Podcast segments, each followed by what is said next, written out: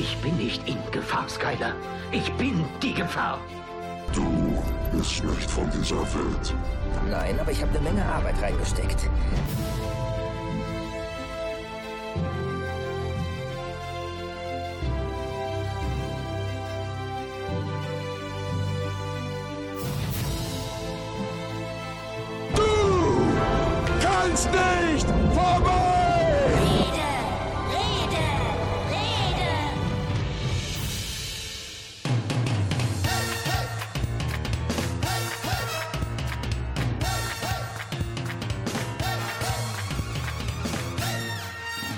Herzlich willkommen, liebe Hörer, bei der Film- und Serienrepublik. Eine neue Ausgabe heute zum Thema Modern Family. Eine Serie aus den Vereinigten Staaten, die äh, in den Bereich Comedy einzuordnen ist, aber meines Erachtens unterschätzt wäre, wenn man nur denken würde, es handelt sich hier um flache Comedy. Nein, es ist eine großartige, lustige Serie, auch Tiefgang und auf jeden Fall Handlungen, die man nicht so einfach vergisst.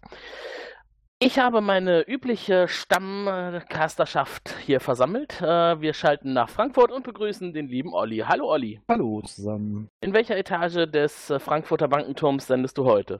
Aus dem 162. Stock des Commerzbankgebäudes. Wunderbar. In Köln sitzt der Felo und hat eben gerade noch erfolgreich seinen Eingangs- und Ausgangspegel in unserem Aufnahmesystem eingestellt. Ich hoffe, wir hören dich jetzt super. Hallo Felo. Hallo, hallo Tim. Ich hoffe, ihr hört mich auch super. Im Erd Wir hören dich perfekt. Ja, ist ja ein bisschen Souterrain. Also so von ganz oben nach ganz unten, beziehungsweise von ganz unten nach ganz oben. Grüße an Olli und an Tim. Hallo, ja, und ich bin irgendwo mitten dazwischen und äh, freue mich auf die heutige Sendung. Ich muss wirklich sagen, es geht um eine Serie, die ich persönlich sehr schätze. Wir machen das ja bei der Serienrepublik so, dass wir die Inhalte, die wir besprechen, nochmal rewatchen und dann die ersten drei bis fünf Episoden, zum Beispiel bei Serien, uns nochmal anschauen. Das war bei mir eine ganze Zeit lang her, dass ich die erste Ausstrahlung gesehen habe und ich habe heute gemerkt, wie gut man das rewatchen kann. Ich habe es ja noch nicht so lange her, dass ich es gesehen habe. Ich, ich, ich fange ja erst gerade damit an, beziehungsweise seit unserer Nullnummer äh, und bin jetzt mittlerweile bei der dritten Staffel angelangt. Äh, aber es geht tatsächlich sehr gut, das alles nochmal zu schauen. Macht super Spaß. Auch beim Ja. zweiten Mal.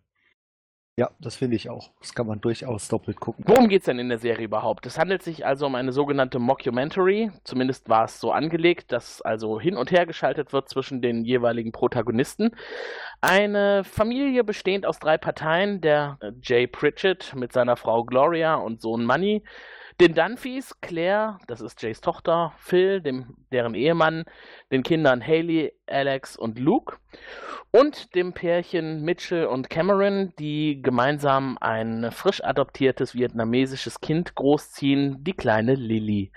Es geht also hier darum, dass durch Familienkomödien typische Situationen geführt wird und immer wieder unterbrochen wird und die Leute auf äh, der Couch zum Beispiel versammelt werden und äh, ein Fazit ziehen unter die jeweilige Situation, die vorher gezeigt wurde. Felo, hast du noch ein paar Fakten für uns zur Serie? Ja, habe ich auch, die Produktionsdaten. Also eine Familien-Mockumentary aus den USA, 179 Folgen in acht Staffeln, zu jeweils ungefähr 22 Minuten. Ist also so das Comedy-Serienformat, das man so kennt, die knappe halbe Stunde. Ähm, geschaffen und produziert von Christopher Lloyd. Das ist nicht der Schauspieler, den man aus äh, Zurück in die Zukunft kennt. Und Stephen Levitan, das sind beides Autoren und Produzenten, die auch in vielen anderen äh, Serien mitgewirkt haben. Die bekannteste ist Frasier, aber auch Golden Girls und Männer ohne Nerven, falls sich noch jemand an diese ziemlich witzige Comedy aus den 90ern erinnert. Gibt eine große Besetzung, die werde ich jetzt nicht groß durchgehen, weil es wirklich ziemlich viele Namen sind. Es sind wirklich eine ganze Reihe von Hauptdarstellern.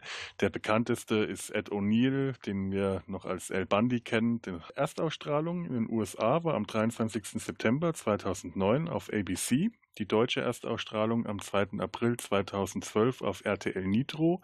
Und in Deutschland kann man die Serie unter anderem auf Netflix sehen oder auf DVD. RTL Nitro. RTL Das, also das ist ja so ein Sender, den, les, den lese ich irgendwo immer mal, aber guckt das, also ich meine, läuft da noch irgendwo? Also offensichtlich laufen da so gute Serien wie äh, Modern Family. Macht das irgendwie Sinn, da mal hinzuschalten? Oder Ich glaube nicht. Ähm. Nein, es ist äh, der RT, eine RTL-Ausgliederung äh, und ich kenne diesen Sender eigentlich hauptsächlich als Krimi-Kanal. Da läuft zum Beispiel auch Alarm für Cobra 11. Ich bin, was das angeht, total überfragt, weil äh, ich schon seit Jahren keine Privatsender mehr äh, bei mir auf dem Fernseher laufen habe, beziehungsweise seit mein Fernseher kaputt gegangen ist, und das ist jetzt auch schon wieder 10, 12 Jahre her, ähm, sind die ganzen pri deutschen Privatsender bei mir wirklich von der Bildfläche verschwunden. Also sowas zu RTL Nitro kann ich überhaupt nichts mehr sagen. RTL Nitro, irgendwie klingt es total billig, aber. Ja, das stimmt. Also insofern kein geeignetes Umfeld für Modern Family, denn das würde ich jetzt mal als überhaupt nicht billig bezeichnen. Ja, es wäre schade eigentlich, wenn, wenn das so wäre. Das stimmt.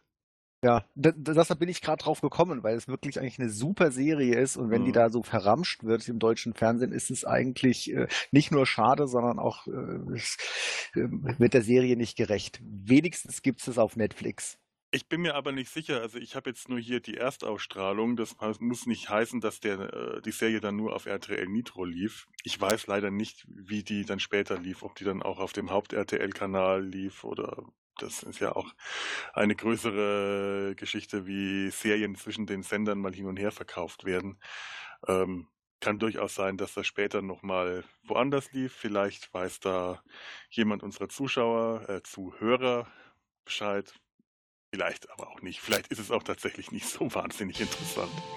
Ruft uns an unter Telefon 0221 570 70 70 schickt ein Fax an 0221 570 70 71 oder eine E-Mail an info at serienrepublik.de. Ich weiß ja nicht, wie ihr das seht, aber ich denke, solange es bei Netflix läuft, erreicht es eine relativ breite Zuschauerschaft. Das denke und ich mir auch, ja. Inhalte von Netflix wandern ja auch ab und an mal zu Amazon Prime und umgekehrt. Das ist allerdings auch immer äh, ein Nachteil, weil dadurch natürlich die Rechte hin und her gehen und dann hat man vielleicht bei Netflix plötzlich nicht mehr die Serie, die man gerade angefangen hat zu gucken. Und muss dann warten, bis sie wieder in die Rotation aufgenommen wird. Ja, das ist leider immer so ein Risiko, oft sehr ärgerlich. Oder man hat einfach beides, Netflix und Amazon Prime. Der kluge Serien- und Filmzuschauer hat beides, richtig. Wir haben eben gerade schon mal angesprochen, worum es in der Serie geht, aber auch das wird der Sache wieder nicht gerecht. Im Vorfeld zu dieser Sendung habe ich mir auch Gedanken gemacht und habe mir die Frage gestellt, schafft man es überhaupt, Modern Family einer breiten Zuhörerschaft so vorzustellen, dass die ganzen genialen Witze transportiert werden, dass man klar macht, warum es speziell ist, was man da zu sehen kriegt und äh, was an der Serie in der Produktion besonders gut funktioniert hat. Wir können nur grandios scheitern. Besser kann man es nicht machen. Und wenn, nun ja.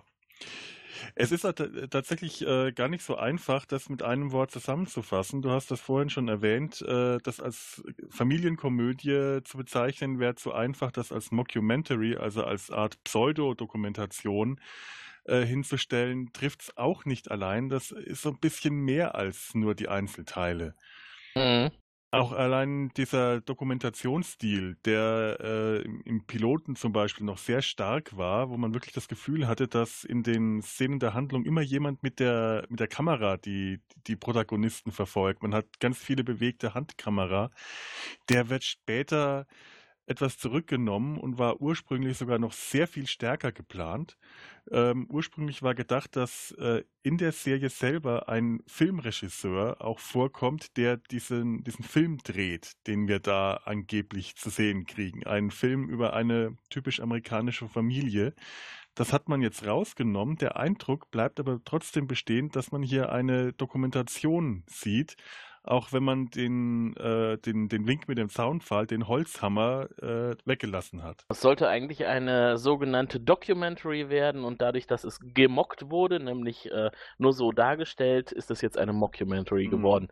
Aber ehrlich gesagt, ich brauche diese Zwischensequenzen gar nicht so stark, weil ich denke, dass die Handlung für sich spricht. Man muss mir nicht unbedingt erklären, was da gerade passiert ist. Manchmal trägt es allerdings tatsächlich dazu bei, dass bestimmte Dinge noch lustiger werden. Weil man halt in die Gedankenwelt der Leute eindringen kann. Das ist ja sonst was, was du eigentlich nicht hinkriegst. Aber dadurch, dass die mit dem Zuschauer oder mit dem Interviewer reden können, finde ich, kriegt man da nochmal so halt die Gedankenwelt. Ich finde es eigentlich ein mhm. ganz lustiges Mittel. Mhm.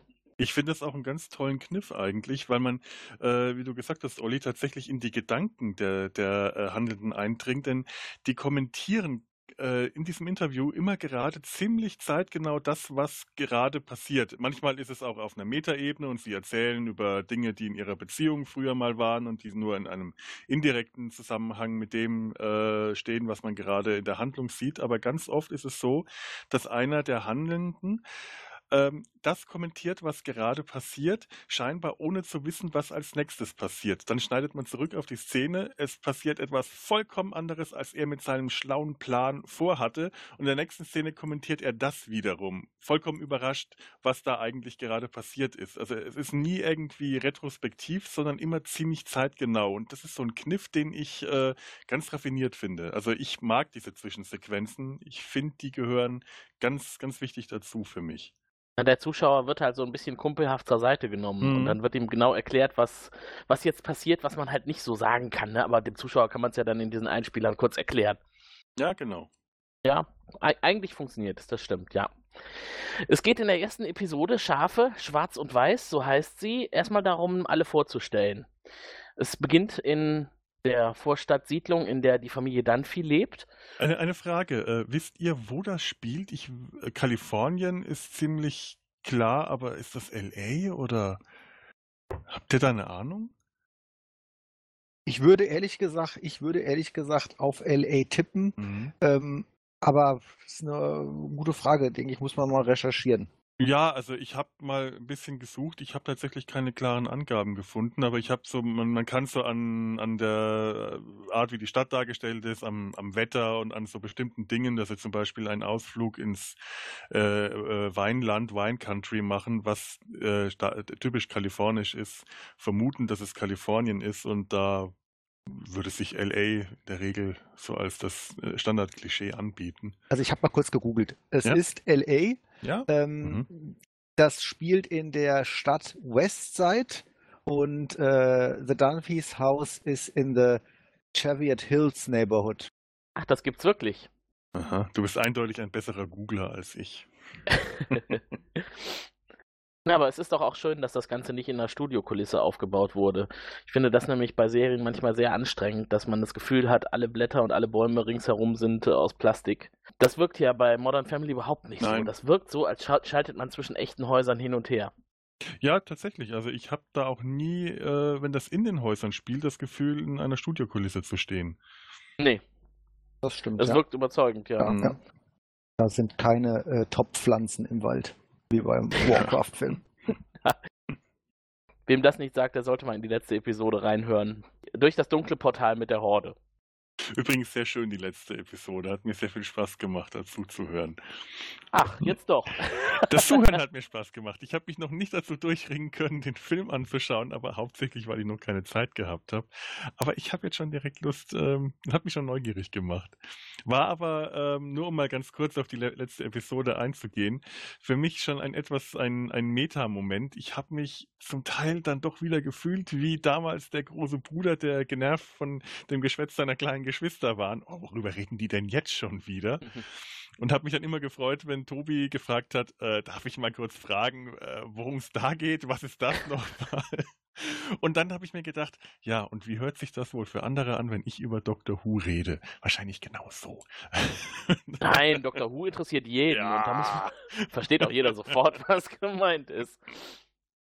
Nee, ich finde auch, Tobi hat das beim letzten Mal gut gemacht. Heute kann er leider nicht dabei sein. Mhm. Claire und Phil Dunphy. Die beiden werden uns vorgestellt. Äh, Claire, die Tochter von Jay Pritchett, typische Mutter in einem Vorstadthaushalt. Phil, ihr Ehemann, etwas infantil, könnte man sagen, Mhm. oder zumindest äh, wie in der Zeit stehen geblieben. Ich würde sogar sagen, da ist jemand, da erlebt gerade jemand seine zweite Jugend als Vater. Der bemüht jung geblieben. Äh, es ist schon, es ist schon anstrengend, weil er wird so eingeführt wie jemand, der äh, kein, irgendwie keine Vorgeschichte, hat. der Zeit stehen geblieben. Das, das funktioniert, das, das, das trifft es eigentlich ziemlich gut. Ähm, die Einführung der Charaktere wirkt manchmal etwas sehr erzwungen und bei ihm ist es am stärksten. Bei allen anderen hat man eher noch das Gefühl, die haben eine Vorgeschichte und er wirkt wie plötzlich reingeworfen. Mit dieser, mit dieser Situation Vater zu sein, äh, wirkt, ist er überhaupt nicht vertraut. Er versucht, den coolen Dad zu geben und man denkt sich, ein Vater von drei Teenagern muss doch eigentlich schon ein bisschen weiter sein als äh, die Nummer, die der da jetzt gerade abzieht. Weil er ja auch eigentlich nicht wie der coole Dad wirkt, sondern eigentlich eher wie das vierte Kind im Bunde. Ja, genau. Jung geblieben, sagen wir mal. Für ihn ist es wichtig, dass er der beste Kumpel seines Sohnes ist. Mhm. Aber das ist ihm ja auch wichtig. Und dass er auch ansonsten gegenüber seinen Töchtern cool rüberkommt, wie halt äh, ein gleichaltriger Schulgenosse zum Beispiel. Schatz, hast du deiner Tochter nichts zu sagen über ihren Rock? Entschuldigung. Oh ja, sieht echt süß aus, Spätzchen. Danke. Nein, der ist viel zu kurz. Dass du ein Mädchen bist, wissen alle. Das brauchst du nicht extra zu beweisen. Luke steckt wieder mit dem Kopf im Treppengeländer fest. Ich geh schon. Wo ist das Babyöl? In meiner Nachttischschuhe. Ich weiß nicht, du musst suchen. Ich meine, äh, die Figuren sind auch eigentlich alle schon nach Klischees angelegt. Da ist die, äh, die gestresste Mutter, die später in der Serie sich mehr zu einem Control-Freak entwickelt, als man das hier in der Pilotfolge noch hat.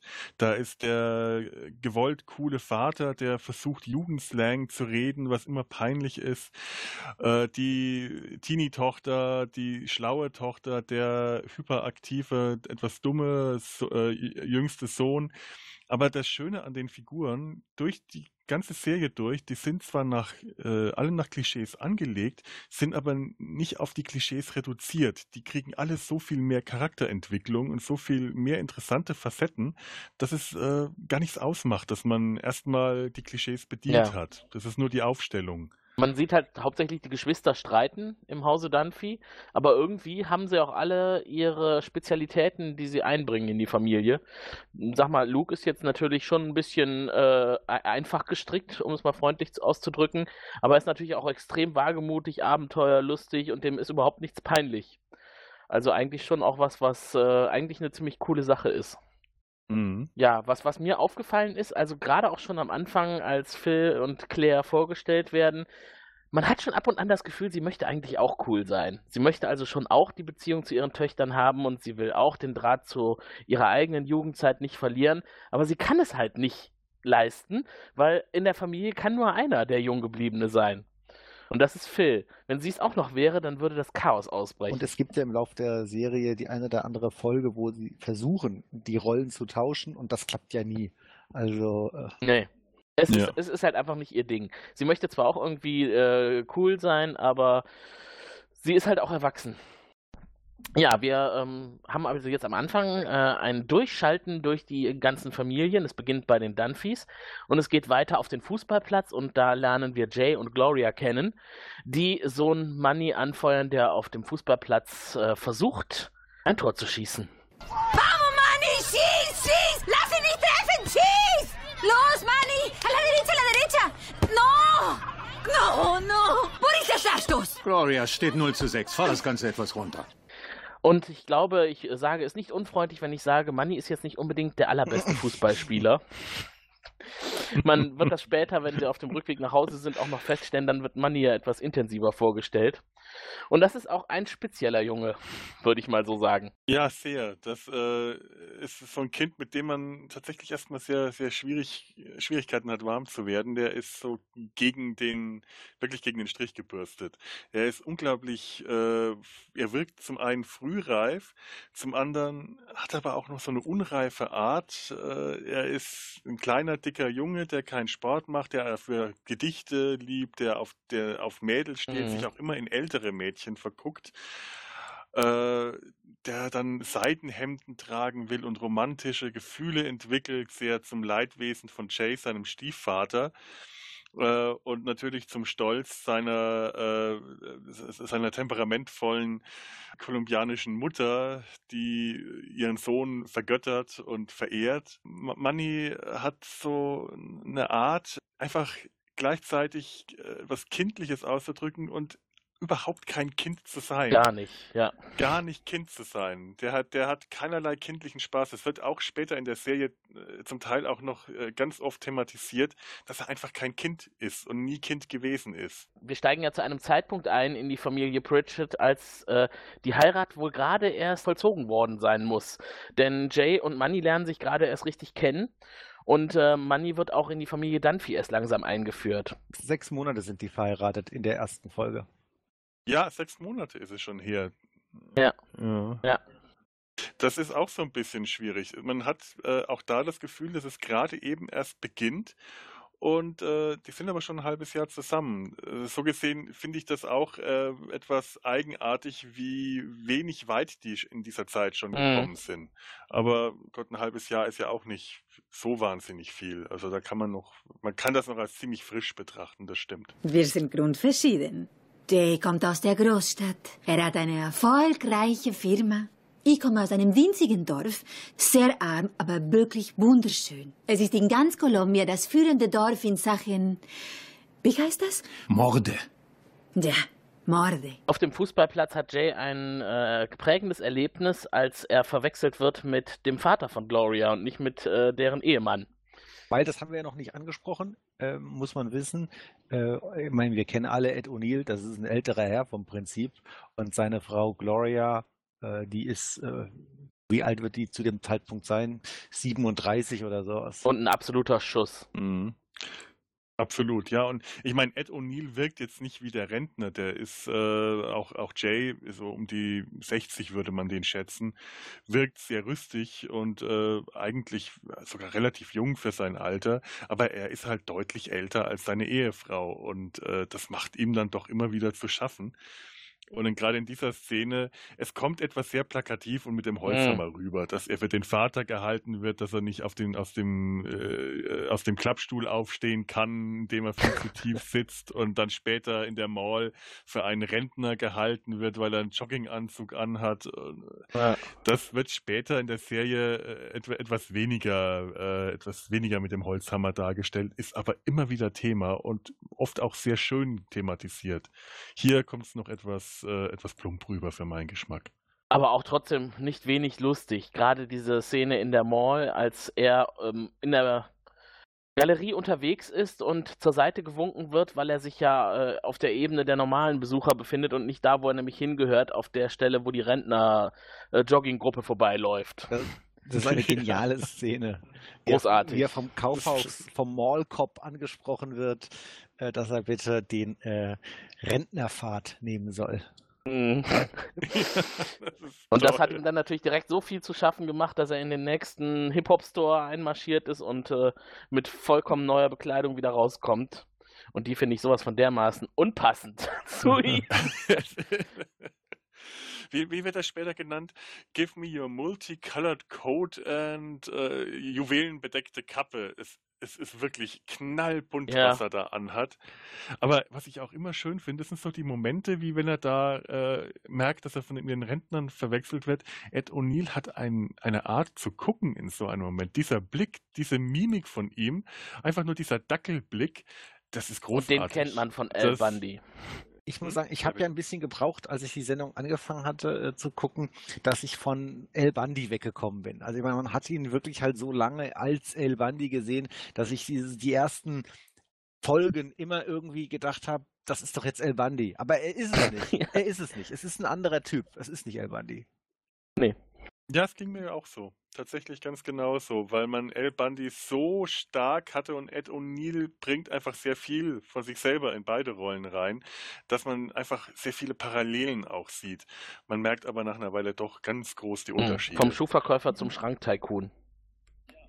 Ja, allein das war der erste große Unterschied. Ich dachte, boah, der El Bundy hat so sowas gebracht. Er ist packlos geworden und er hat einen neuen Job, der deutlich äh, einträchtiger sein dürfte. So sieht's aus. Aber Sie sind ja aus einem bestimmten Grund im Einkaufszentrum und äh, wir waren ja eben noch auf dem Fußballplatz. Äh, dort mussten Sie nämlich anhalten, weil Manny seiner Angebeteten, die dort auf einer, in einer Fotobude arbeitet, 16 Jahre alt, er ist äh, 10, glaube ich, zum Zeitpunkt der ersten Episode, ein Liebesgedicht vortragen wollte. Das hatte er schon geschrieben und äh, War jetzt nicht unbedingt das, was Jay gerne haben wollte. Ich glaube, er hat ihm sogar 50 Dollar angeboten, wenn er es nicht tut.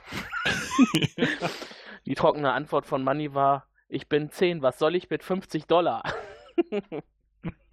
Was willst du mit einer 16-Jährigen? Es hat natürlich auch nicht funktioniert. Sein kleines Herz wird gebrochen und er kommt mit einem Bild von sich selbst wieder als Cowboy. Das ist so schön. Moment, ich habe es mir irgendwo aufgeschrieben. Ähm, ach verdammt, ich finde es gerade nicht. Ich habe ihr mein Herz gegeben und sie hat mir ein Bild von mir als ein Sheriff geschickt. Und er hat da so einen geilen Oberlippenbart auf dem Bild. Ja. Ja, und so ein Hut und er sieht wirklich wie ein kleines Kind auf diesem Foto aus. Also äh, sehr er kindlich. 10, er ist ein kleines Kind. Die haben das auch gut besetzt. Also er sieht auch einfach sehr kindlich aus. Er hat ein sehr kindliches Gesicht und dadurch, dass er klein und dick ist, ist er sehr rundlich. Das ist der Kontrast zu seinem erwachsenen Gehabe und zu seinem vollkommen kindlichen Äußeren, ist äh, das, was die, die, die Figur auch einfach ausmacht. Aber die haben es geschafft, ihn auf diesem Foto nochmal, weiß nicht, drei, vier Jahre jünger aussehen zu lassen. Und das ist tragisch, wenn man sieht von der Ferne, wie er seine Angebeteten, die natürlich einen ganzen Kopf mindestens größer ist als er, äh, da, ich weiß nicht, überreicht er ihr Blumen oder nur das Gedicht? Er ist doch Das zum schon- Blumenpflücken, hat er angehalten, das Auto, Ah ja, und bringt genau. ihr dann äh, die Blumen mit und trägt ihr das Gedicht vor. Und hat er nicht sogar noch sein weißes Seidenhemd von zu Hause geholt? Ja, genau. Ja. Es ist herzzerreißend. Es ist wirklich herzzerreißend. Und dann kommt er zurück und sieht aus wie ein begossener Pudel. Sie hat mir mein Herz gebrochen. ah, dramatisch. Mhm. Ja, und während äh, Jay dann im Klamottenladen ist, um sich neu einzukleiden, wird das erste Mal in die Beziehung von Cam und Mitchell geschaltet, die im Flugzeug unterwegs aus Vietnam nach Hause sind. Und das waren, glaube ich, die ersten Momente, wo ich richtig herzhaft lachen konnte. Also, das war sowas von dermaßen lustig. Sie sind im Flugzeug, beziehungsweise nur Mitchell ist mit der kleinen Babytochter ähm, auf dem Platz geblieben und wird von den umsitzenden Herrschaften begeistert äh, angesehen und äh, mit dem Baby wird gespielt und es wird gefragt, wie heißt sie denn? So die, die wirklich äh, sehr klischeebehaftete Situation, wenn Menschen auf kleine, süße Babys treffen. Und jeder geht natürlich davon aus, da kommt jetzt auch gleich die Mutter, die ist wahrscheinlich nur kurz mal weg. Wird sogar gesagt, ihre Frau muss, muss so stolz sein. Ja. Und, äh, ja. Ja, Mitchell klärt das noch nicht auf, denn Mitchell ist ja auch ein spezieller Typ. Das ist der Sohn von Jay. Und äh, in der Öffentlichkeit möchte er ja eher die Kontenance bewahren und normal und angesehen wirken. Aber dann kommt Cameron zurück. Und Cameron hat Gebäck mitgebracht und diverse andere Dinge, die man im Flugzeug kaufen kann. Und bindet sich natürlich direkt auf seine sehr ausladende Art und Weise in die Unterhaltung ein, die dann abrupt stoppt. Ja, und Mitchell ist äh, peinlich berührt, äh, will dann, äh, will, nein, er will nicht direkt eine Ansprache halten, aber er, er, er, er, er droht an, ich, ich werde jetzt gleich die Ansprache halten, die Ansprache, und dann kommt eine äh, Frau im Gang vorbei, das ist auch eine wunderschöne Stelle, die äh, sagt, ach, guck mal, das Baby mit den beiden Puderschnecken. Ja, herrlich. Puderschnecken. Im Englischen sind das Cream Puffs, wunderschönes Wort, äh, auch mit Puderschnecken sehr schön übersetzt. Ich hatte zuerst irgendwie an Quarktaschen gedacht und das klingt nicht so nett. Und er steht natürlich sofort auf und hält seine äh, Toleranz- und Akzeptanzrede und will sie alle beschämen. Und Cameron versucht ihn zu stoppen und, und zu stoppen und sagt, aber guck doch mal, sie hat tatsächlich Puderschnecken.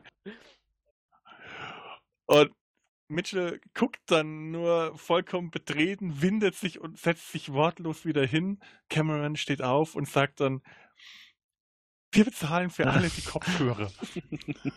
Das ist, das ist, das ist so eine herrliche, die haben so herrliche Beziehungsmechanismen laufen. Und das ist eine, so eine ganz typische Lösung einer, äh, einer, einer, einer unangenehmen Situation, äh, zum einen unglaublich charmant und gleichzeitig auch irgendwie absolut dämlich und, und sehr praktisch. Was ich auch irgendwie in dem Moment merkte, ja, so kann man die Leute auch besänftigen. Man besticht sie einfach. Hat er, es hat funktioniert, danach ist Ruhe. Jetzt bringen wir sie in ihr neues Zuhause. Hm? Sie ist ein Engel. Sie und ihre Frau müssen glücklich sein. Entschuldigung, Entschuldigung, Entschuldigung. Daddy hat uns Snacks geholt. Hi. Ja. Und? Worüber reden wir gerade? Äh, zusammen sind wir jetzt schon seit äh, fünf, fünf Jahren, oder? Und ähm, wir waren uns einig, dass wir unbedingt ein Baby wollen. Also haben wir zuerst eine unserer lesbischen Freundinnen gefragt, ob sie es Dann austragen sagten wir würde, uns, aber- die sind schon fies genug. Kannst du dir vorstellen, wie die schwanger sind? Nein, danke. Und dann kommt das Intro und wir haben es ja eben gerade schon gehört. Und äh, Modern Family ist also so aufgebaut, das steigt immer in die Handlung ein und nach einigen Minuten kommt dann erst das Intro. Und das Intro, finde ich, ist auch schon sehr speziell gemacht, weil wir müssen ja relativ viele Personen vorgestellt bekommen, wenn man neu in die Serie einsteigt. Und in den Intros werden ja auch eigentlich alle wichtigen Hauptpersonen vorgestellt. Und das macht man hier einfach durch Bilderrahmen. Eine Familie hält den Bilderrahmen, in dem die andere Familie dann noch zu sehen ist, während reingezoomt wird. Oder rausgezoomt wird. Ra rausgezoomt, glaube ich. Ja, raus. Auf jeden Fall sehr äh, gut, um viele Personen in kurzer Zeit vorzustellen, denn nach 20 Sekunden ist das ganze Intro auch schon wieder vorbei. Mhm. Wir hatten es ja vorhin gehört, es äh, macht auch direkt Laune. Es ist sehr schmissig, das Intro. Ja.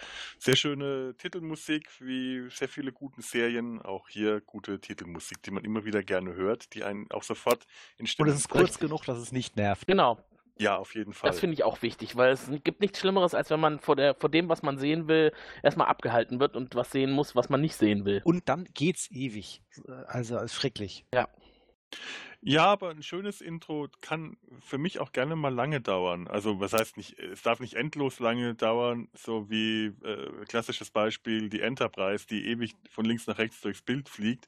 Aber ein äh, schönes Intro, das, das man gerne sieht, weil es gut gemacht ist, muss jetzt nicht unbedingt kurz sein. Es kann aber durchaus von Vorteil sein, wenn es kurz ist. Das ist hier der, ist hier der Fall. Das Game, of, das Game of Thrones Intro ist eins, das ich mir jedes Mal angucke.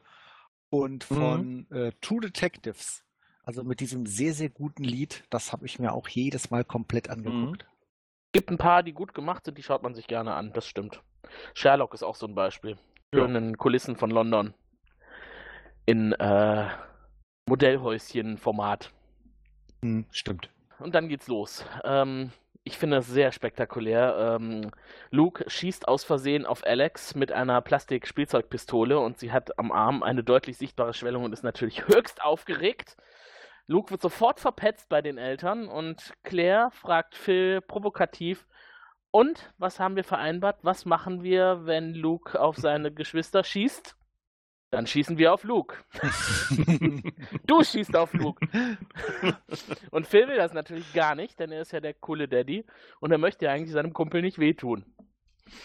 Aber äh, äh, da muss er jetzt durch. Äh, Luke greint und weint in der Zeit und versucht das irgendwie abzuwiegeln, aber es funktioniert nicht. Es wird äh, ein Termin gefunden, zu dem auf Luke geschossen wird. Es wird ein Termin gefunden, das ist so großartig. Die suchen einen Termin und dann steht's im Kalender auf Luke schießen. Heute 16.30 Uhr. auf Luke schießen. Und ich denke dann immer, habe dann wirklich gedacht, da muss jetzt garantiert später jemand in die Küche kommen und diese Notiz an der Wand lesen. Ich dachte wirklich, das wird dann der Witz, dass irgendein kein, jemand vom Familienamt oder so kommt in die Küche und sieht 16.30 Uhr auf Luke schießen. War aber nicht der Fall, was eigentlich auch ganz gut war, weil das zu plump gewesen wäre, aber trotzdem, so ein schöner Moment. Ja. Im Kalender. Es steht, ich muss auf dich schießen, es steht im Kalender. Ja. Tja, Pech. Pechkumpel, es wurde aufgeschrieben im Kalender. ja, und während Luke zittert, schalten wir zurück in die Familie Pritchett. Und da wird Manny nochmal näher vorgestellt. Da habe ich mir zum ersten Mal gedacht, ich habe es eben schon gesagt, Gloria ist ja eine sehr gut aussehende Frau, eine sehr großgewachsene Kolumbianerin mit äh, weiblichen Rundungen und äh, auch ansonsten das, was sich äh, Männer quer über den Globus wahrscheinlich wünschen. Ja, durchaus. Durchaus. Und sie kommt aus der kolumbianischen Stadt mit den meisten Morden. Ja. Und da ist sie ja so ein bisschen nicht nur stolz drauf, sondern ich sag mal, alle Fähigkeiten, die sie in diesem Dorf so erlernt hat, in ihrer Kindheit und Jugend, nimmt sie ja gerne mal auch mit und setzt sie ein. Und sie bringt auch Sprüche mit. Oh, die sie zu jeder. Gelegenheit anbringt. Und es gibt ja in der deutschen Variante nicht unbedingt immer die Übersetzungen. Da hast du, glaube ich, Felo, du hast die englische Variante gesehen. Wie wirkt es denn, wenn da bestimmte Dinge auf Spanisch gesagt werden? Ähm, das ist, das ist toll. Also auf Spanisch funktioniert das. Ich habe hab dann immer wieder mal äh, probeweise auf die deutsche Version, auf die Synchronfassung reingehört. Es funktioniert meiner Meinung nach auf Deutsch einfach nicht so gut. Weil diese Versprecher, die sie hat, das sind keine Versprecher in dem Sinne, sondern sie betont die äh, Sachen einfach sehr spanisch, sehr lateinamerikanisch und dadurch äh, entstehen Missverständnisse. Sie hat aber häufig auch ein ganz anderes Verständnis von dem, was sie gut findet, dass sie zum Beispiel äh, von Earrings, Hairrings spricht, man, hätte, man versteht Haarringe und sie meint Ohrringe, was dann dazu führt, dass äh, Mitchells und Camerons kleine Tochter, Baby, mit Ohrringen nach Hause kommt, obwohl sie gedacht hat, äh, Gloria wird einfach nur Haarringe ja. für, die, für die Haare und sie, was sind denn Haarringe? Was sollen denn Haarringe Das ist ein Running sein? Gag, der in der Serie immer wieder kommt. Was Gloria versteht und was gemeint war. Ja. Und das äh, zum Teil habe ich dann auch schon gemerkt, mussten die die englischen Begriffe benutzen in der Synchronfassung, weil es auf Deutsch überhaupt nicht funktioniert hätte. Zum Teil sind die Übersetzungen dann aber auch so hölzern, weil sie irgendwas Neues finden mussten. Da gibt es einen herrlichen Versprecher irgendwann, äh, also eine Stelle irgendwann in einer der Halloween-Folgen später hinten, wo sie, wo, wo Jay ihr aufzählen soll, was sie so alles falsch macht. Er sträubt sich natürlich, das will man nicht. Dann äh, widerstrebend zählt er ihr alles auf, was sie so falsch spricht. Und dann ist er eine Stelle und dann sagt er ihr, uh, It's not a doggy dog world, it's a dog eat dog world. Und sie vollkommen konsterniert, was soll denn ein Dog Eat Dog? Eine, eine Welt, in der Hunde einander essen, das ist aber keine schöne Hund. Eine Doggy, ein Doggy Dog World ist ein, eine Welt, wo kleine Hündchen ja. Welpen herumtollen. Auf Deutsch ist das dann Leistungs- und Leitungsgesellschaft. Der Witz geht total in die Hose für, für meinen Geschmack. Ich finde das total lustig. aber ähm, wir haben da einen, einen Einspieler von äh, einer Kollegin von mir. Den sollten wir an dieser Stelle vielleicht mal abspielen. Tim, hast du den parat? Natürlich. Hey everybody, I'm Iris. I'm a coworker of Philo and I'm from Spain. I usually watch Mother Family and normally I watch it in English because in Spanish, oh man, in Spanish it's too weird and has no sense. Why? Because of Gloria, of course. If I'm watching the series in Spanish and she talks in Spanish originally, it's very funny because the dubbing actors change her Spanish accent for a Latin accent and they exaggerate it a lot. It's very strange because you, as a Spanish public, still understand what Gloria is saying, but the characters of the series obviously don't. So, what do the dubbing actors do? They put strange and unknown words from South America for freak out the audience, but normally you still understand what they say. So it's very, very ridiculous and awful. Of course, all the jokes that they make between English and Spanish are missing. Das ist toll. Ich habe mir, als ich die Serie äh, angefangen habe zu schauen, hatte ich schon immer das Gefühl, der, der, spanische Akzent von Gloria kommt mir irgendwie bekannt vor. Es klingt schon ein bisschen so, ne? ja. ja, und am nächsten Tag habe ich mich mit Iris unterhalten. Ich dachte, oh mein Gott, daher. Du bist Gloria. Und, aber äh, es stimmt natürlich, äh, für Spanier ist der Unterschied zwischen einem spanischen, also einem europäischen spanischen Akzent und einem lateinamerikanischen Akzent äh, klar erkennbar, so wie für uns meinetwegen Kölsch und Bayerisch. Für jemand von außerhalb würde das äh, nicht rüberkommen und auch im Englischen natürlich äh, ist spanischer Akzent spanischer mhm. Akzent für uns. Und äh, sie sagt ja auch, sie müssen dann in der spanischen Synchronfassung geben sie Gloria ein, äh, ein, ein sehr lateinamerikanisches Spanisch und übertreiben das maßlos und lassen sie seltsame lateinamerikanische Begriffe sagen, die dann die anderen Charaktere nicht verstehen, die aber, die man als Spanier aber ohne weiteres versteht und dadurch funktionieren dann diese ganzen äh, Witze auch einfach nicht mehr und äh, natürlich auch in der Übersetzung. Das ist ähnlich wie im Deutschen viele Wort, Wortwitze lassen sich einfach nicht übersetzen. Vom Englischen ins Spanische ist es wahrscheinlich noch schwieriger. Dann muss man halt Kunstgriffe bereithalten. Dann muss man entweder ja. bei der Originalsprache bleiben oder man denkt sich sowas hier aus, wie mit Spanisch und Südamerikanischem Spanisch und Latin mhm. Spanish. Kleiner Fun, Fun Fact am Rande, für alle, die die, die Escobar-Serie von Netflix gesehen haben. Äh, ich habe das ja geliebt, das Spanisch von dem Escobar, aber es stellte sich heraus, äh, dass der gar kein äh, der spricht, der ist kein Muttersprachler in Spanisch, der ist eigentlich Portugiese Und deshalb redet der so ein komplett kaputtes äh, Spanisch. Und äh, für echte Spanier äh, ist das fürchterlich anzugucken. Okay. Das ist wahrscheinlich so, wie wenn man sich Indiana Jones auf Englisch anschaut und so Sachen wie We ask their questions here, Herr Jones. Ganz genau, ja. Ja, oder generell überall, wo in Hollywood-Produktionen Deutsch gesprochen wird. Weil es äh, zur Handlung Ja, gehört. Ganz schrecklich. Und, ich, ich mich immer frage, wo haben die diese Leute her, die so Deutsch Ja. sprechen? Also in Deutschland findest du die auf Nee. jeden Fall nicht. Also ein gutes Beispiel bei Serien ist zum Beispiel Grimm. Grimm basiert ja auf europäischen und insbesondere auch deutschen Fabeln und Märchen. Es ist so furchtbar, wenn dann von Wessen gesprochen wird. Die Wessen. Die was? Das Wessen. Wesen. Ja, statt Oh Wesen. nein, oh Gott, schrecklich. Okay, das wäre eine Serie, die würde ich mir dann doch auf Deutsch anschauen. Oder wird das äh, auf Deutsch dann auch so ausgesprochen? Nee, auf Deutsch wird's richtig ausgesprochen. Das ist in der Tat ein Vorteil bei Grimm. Okay, weil ich meine, das hat man ja manchmal auch, dass dann so eine äh, deutsche Synchronfassung sich dann an der englischen Variante orientiert und äh, Snow White und der Huntsman und solche Ja. Scherze dabei rauskommen, was ich dann auch nur an den Kopf fassen Ja. will. Prinzipiell habe ich aber natürlich äh, so ein, Prinzip, wenn's, wenn die Serie in einem Land spielt, in dem Englisch gesprochen wird, möchte ich es eigentlich auch in Englisch sehen. Bei Azeroth dagegen habe ich durchaus nichts dagegen, das auf Deutsch zu schauen. Da weiß man ja nicht, was gesprochen wird. Das kann also auch Deutsch sein. Also wirst du es dir doch noch angucken. Ich will es noch anschauen. Ja, dann kriegen wir vielleicht auch noch mal ein Feedback von dir. Äh, Erhofft euch da nicht allzu viel. Mitchell und Cam sind zu Hause angekommen und tragen ihr kleines Baby in das Haus, in dem sie beide gemeinsam leben. Ich glaube, wir haben noch gar nicht erwähnt, dass Cameron und Mitchell ein schwules Paar sind. Äh, es hat sich ergeben eben aus der Situation im Flugzeug mit den Puder, was waren es, Puderschnecken. Puderschnecken, Ja. ja. Und äh, es wird jetzt halt philosophiert von beiden, warum Lilly nicht schläft. Und dann äh, mutmaßt man, wahrscheinlich fehlen ihr die weiblichen Rundungen. Sie braucht eine Mutter. und Cam ist ja ein bisschen stattlicher gebaut und Mitchell spekuliert hier natürlich darauf. Hier weibliche Rundungen, du musst jetzt mal ran. Das ist so herrlich. Cameron ist eine wundervolle Drama. Total. Der, der Schauspieler ist noch nicht mal schwul, aber er kriegt das so toll hin. Das nimmt man dem ab. Der, absolut. Total. Absolut herrlich. Beiden auch, also auch in der Beziehung. Die Beziehung ist sowas von dermaßen realistisch. Es ist ja nicht so, wie, wie das Klischee behaftet, wie man sich das so vorstellt. Einer ist der Mann, einer ist die Frau. Das äh, hört man ja immer, wenn man sich schwule Beziehungen vorstellt.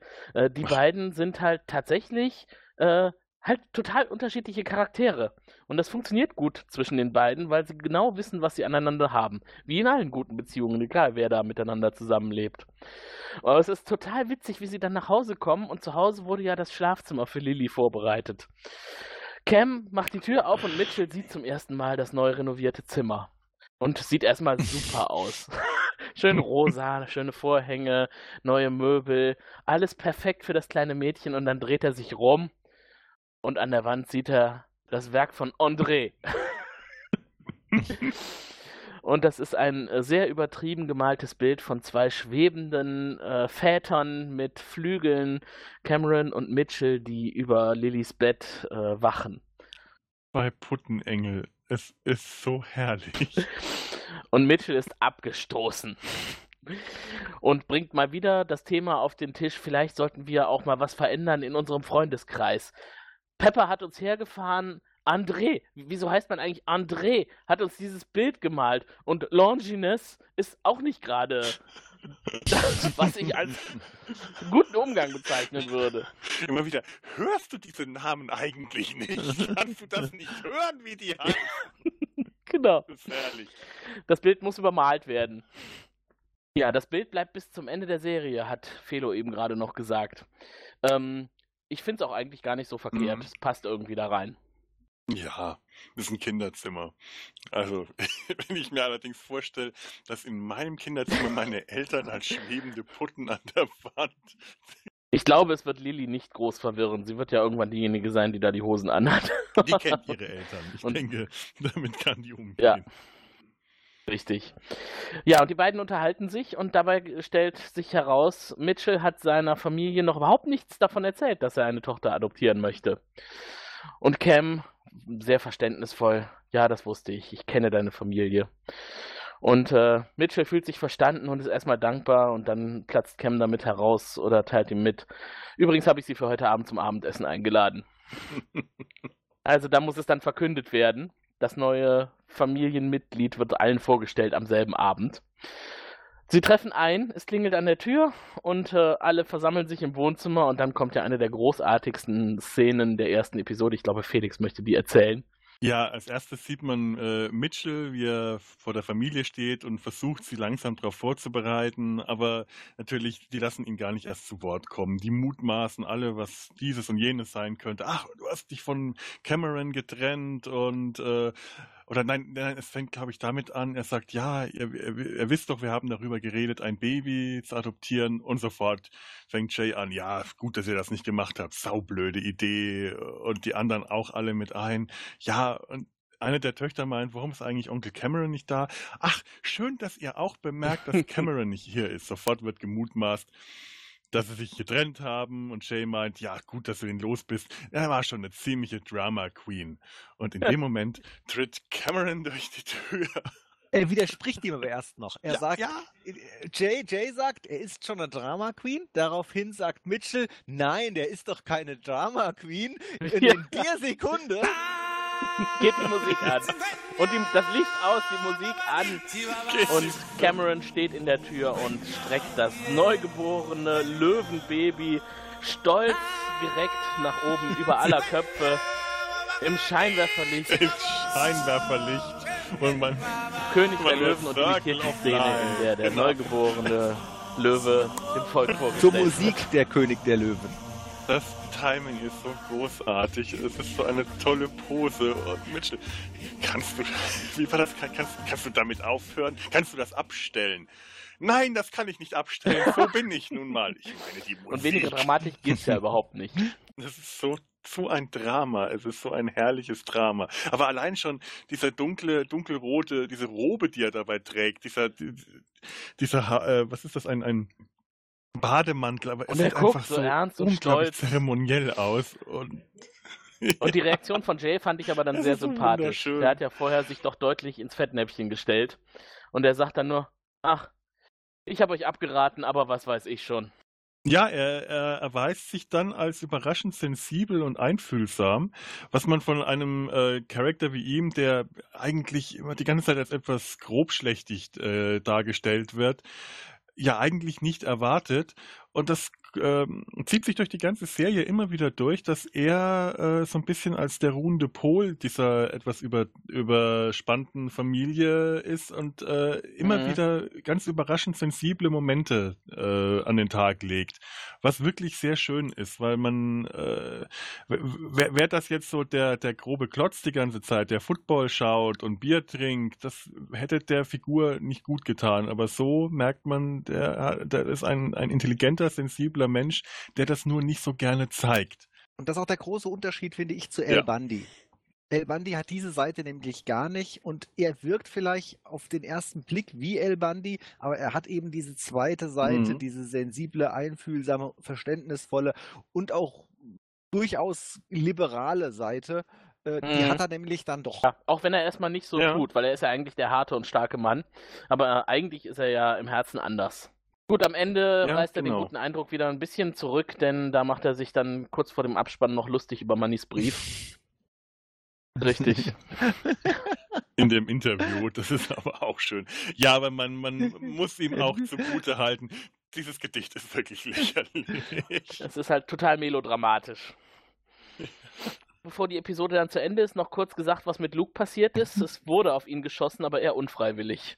Ach, ach ja, ja. Zur vereinbarten Zeit, nicht unbedingt High Noon, ein bisschen danach, trifft man sich im Garten und äh, Phil bringt es am Ende nicht übers Herz, auf Luke zu schießen. Das hätte eh nichts gebracht, denn der hat irgendwie sieben Unterhosen übereinander gezogen, drei Cappies und 50 T-Shirts.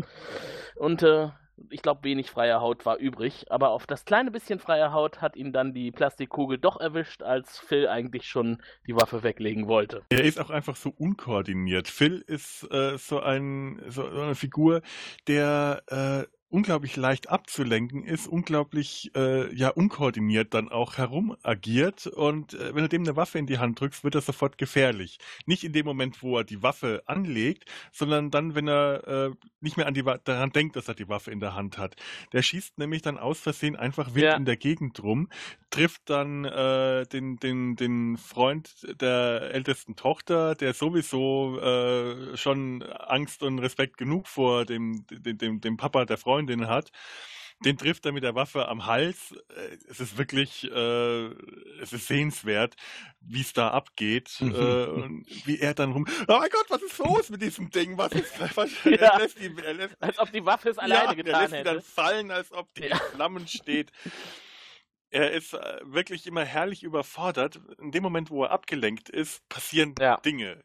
Immer irgendwelche Dinge. Das ist, äh, das ist, äh, Phil ist überhaupt einer der Charaktere, der mich in der Pilotfolge am meisten genervt hat, der sich im Lauf der Serie zu meinem absoluten Favoriten gemausert hat, weil äh, der, der, der, der Schauspieler, ich muss gerade mal schauen, den Namen hatte ich vorhin noch, Ty Burrell, der spielt den großartig. Der hat die Mimik, die Gestik, die Körpersprache von ihm ist so fantastisch. Das Timing, mit dem der seine, äh, se- seine Verschrobenheiten rüberbringt, äh, machen unglaublich Spaß, dem zuzuschauen.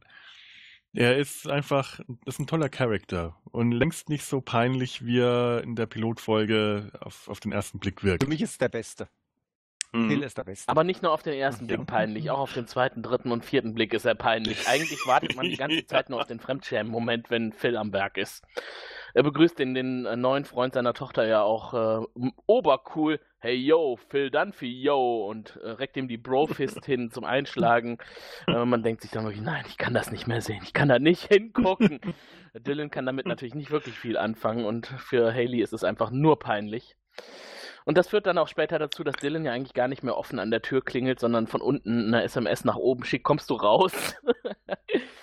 Weil er wird in der Episode auch, äh, wird er in der Episode oder auf der nächsten auf die Couch gezwungen? Das ist die nächste, glaube ich. Nein, das ist die dritte. Die mit dem Flugzeug. Kommen wir direkt zur zweiten Episode. Auf Deutsch, wie verziehe ich mein Kind? Und es fängt an mit äh, so einer Inter Interviewsituation der Frage, was macht einen guten Vater aus? Und da hat natürlich jeder eine andere Antwort parat. Cameron redet ohne Ende, hört nicht auf und Mitchell meint am Schluss nur ganz trocken Geduld. Äh, Phil hat, ich weiß gar nicht mehr, was für äh, dümmliche Antworten und im Hintergrund sieht man dann nur Claire, ist das etwa deine Antwort? Und er, nein, natürlich nicht, sondern das. Nein, das, nein, das. Sag mir doch bitte, was ich sagen soll. Und, und Jay ist einfach nur ratlos. Der hat keine Antwort. Er sagt, äh, kleinen Moment mal, ich hab's noch. Der ist dann da nicht so äh, parat mit den Antworten. Das finde ich eigentlich auch sehr schön.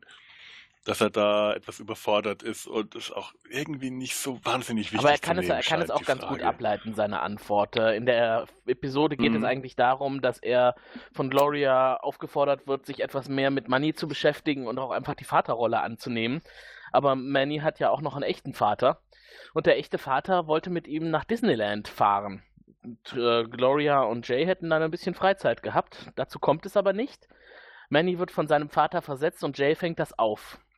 Er deckt also Man Mannys Vater auch ein bisschen und äh, fährt dann mit Manny gemeinsam nach Disneyland und am Ende ist Jays Fazit einfach, Vater sein heißt, da zu sein. Mhm. To show up, was eigentlich im Englischen noch fast noch schöner ist, weil es ja da darum geht, äh, der, der, dass, dass Mannys Vater äh, nicht auftaucht. Also show Ja. up, so da nicht nur nicht nur da zu sein, sondern überhaupt erst aufzutauchen.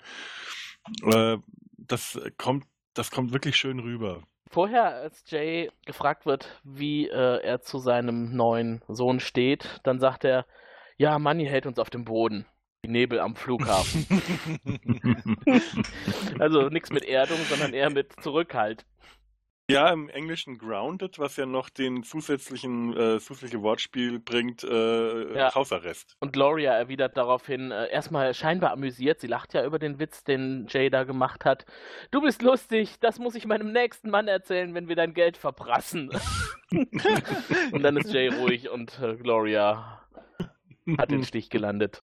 Das ist überhaupt immer schön. Er bringt irgendeinen trockenen Spruch und sie reagiert gleich sehr laut darauf. Den, die, die haben auch eine ganz tolle Dynamik, Ja. die beiden. Das sind sehr, sehr gegensätzliche Typen eigentlich äh, und funktionieren aber hervorragend zusammen auf ihre Art. Äh, Was auch sehr gut funktioniert, ist die Suche von Mitchell und Cam nach einer Krabbelgruppe. Die erste, die sie finden, scheint ja direkt die richtige zu sein. Es ist ein schönes Ambiente. Sie gehen gemeinsam hin. Cam bekommt vorher noch Anweisungen, wie er sich zu verhalten hat, denn sie wollen ja in diese Krabbelgruppe. Also sollten sie sich möglichst normal verhalten dafür. Scheint ja auch am Anfang zu funktionieren. Mhm. Und Cameron leidet sehr darunter, dass er sein, sein Schwulsein nicht ausleben darf, äh, während Mitchell das ja in der Öffentlichkeit nicht so gerne zur Schau Es ist ja stellt. eher seine Extrovertiertheit, die er zurückhalten muss. Er ist ja Mhm. eher der laute, lustige, launige Typ, der gerne tanzt und äh, die Leute unterhält. Und jetzt muss er halt eher zurückstecken und äh, sich die langweiligen Stories der Mütter anhören, mit denen er da auf der Krabbeldecke sitzen muss. Während alle anderen Mitchell erzählen, was ihre Kinder schon Tolles können und Mitchell immer mehr den Eindruck bekommt, unsere Tochter kann noch gar nicht so viel wie andere können.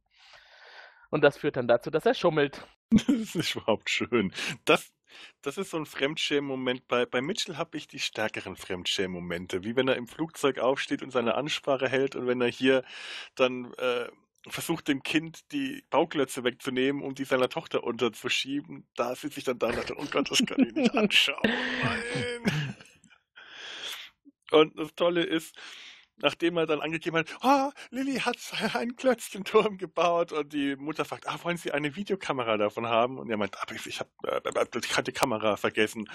Und sie erklärt ihm dann, das würde hier werden Kameras installiert, die das Ganze aufnehmen, damit die Eltern nicht mit Kameras herumfuchteln müssen. Und du siehst dann kurz so die, die Aufnahme aus der, die Schwarz-Weiß-Aufnahme auf der Sicherheitskamera, wie er, wie er das, wie er den, den Klötzchenturm untergeschoben hat. Und er dann Cameron ganz schnell, "Ra- wir müssen raus hier, wir müssen raus hier. Ich habe einem Baby sein intellektuelles Eigentum gestohlen. Ja, das ist göttlich. Aber nicht bevor Cam noch seine Show abziehen darf. Denn das kommt ja anscheinend gut an. Es, äh, der Auslöser auch herrlich. Es kommt ein anderes schwules Pärchen in die Krabbelgruppe und die sind extrovertiert und benehmen sich so, wie ihnen der Schnabel gewachsen ist. Und dann hat Cam ja quasi seinen Freibrief. Es wird getanzt und er legt so richtig eine heiße Sohle aufs Parkett. Und das kann er auch echt gut. Ich glaube, ich habe mir was gezerrt. Wir müssen jetzt gehen. Das ist toll. Aber ich glaube, es ging wirklich nicht nur um das Extrovertiertsein. Also äh, ich habe immer das, den Eindruck, dass äh, Mitchell nicht ganz dazu steht, dass, äh, dass sie schwul sind. Also das schwul schon, aber das äh, leicht, leicht tuntige, da, Ja. damit hat er ein Problem und Cameron hat damit kein Problem, das gehört zu ihm dazu. Und ich habe auch das wirklich das Gefühl, dass das auch mehr, mehr hier Thema ist, als nur seine Extrovertiertheit. Dabei finde ich, wenn die beiden alleine sind, ist eigentlich Mitchell der Tuntigere. Ja, das stimmt tatsächlich. Dann ja. wirkt nämlich Cam eher als der Starke. Ja, Mitchell ist der Mhm. Zierliche, der, äh, der Angst vor Tieren hat und äh, sich, sich mehr ziert, während Cameron als die, äh, das wird, ich weiß nicht, ob das in dieser Folge kommt, die Landmaus, also der Junge vom Land, der Mhm. mit Tieren keinerlei Probleme hat und äh, auch sportlich ist und alles, äh, da sind die Rollen tatsächlich eher verteilt, das stimmt. Ich bin mal gespannt, ob sie in der Krabbelgruppe bleiben. Das könnte unter Umständen bei Auswertung der Sicherheitskameras peinlich werden. Das weiß ich gar nicht. Das ist, ich, ich, es nicht mehr in Erinnerung, ob die in der Krabbelgruppe Aber fast so peinlich sind. dürfte es auch für Luke gewesen sein, auf einem Mädchenfahrrad fahren zu müssen. Denn Claire ist der Meinung, Luke ist noch nicht reif genug für ein eigenes Fahrrad. Das ist natürlich für Phil die Herausforderung. Jetzt muss er seinem Sohn ein echtes Fahrrad verschaffen. Und das wird dann an dem Tag auch spontan angegangen und Luke bekommt ein neues Fahrrad. Und bekommt von Phil aber noch eingetrichtert, wie er sich damit zu verhalten hat. Also immer schön abschließen, ordentlich behandeln. Äh, ja, und es halt einfach nicht irgendwie wie das nächste langweilig gewordene Spielzeug in die Ecke zu schmeißen. Ja, und das Ergebnis ist äh, vorherzusehen, beziehungsweise äh, aus der Sicht dessen, was man so mitbekommt. Äh, Phil geht die Straße lang und das Erste, was er sieht, ist, dass Lukes Fahrrad irgendwo unangeschlossen herumsteht. Also genau das, was äh, seine Frau befürchtet hat. Der Junge ist einfach noch nicht so weit, um Verantwortung zu tragen. Und äh, wenn das Fahrrad geklaut wird, steht Phil wie der Dumme da, der er halt mal leider. Und deswegen denkt er, er muss jetzt mal ein Exempel statuieren, schnappt sich das Fahrrad und haut damit ab, weil er denkt, jetzt kommt Luke gleich raus und dann sieht er, was passiert, wenn man das Fahrrad nicht ordentlich abschließt. Zurück in der Wohnsiedlung, wo er es dann eigentlich bei sich im Garten platzieren wollte, trifft er die neue heiße Nachbarin, die seine Hilfe braucht, denn sie hat sich ausgeschlossen von zu Hause und äh, das tut er natürlich gerne, er hilft ja gerne netten Frauen. Und da schmeißt er das Fahrrad selber unabgeschlossen in den Vorgarten. Übrigens eine sehr schöne Stelle, die zeigt, wie verpeilt er sein kann und wie verzögert seine Reaktionen sind.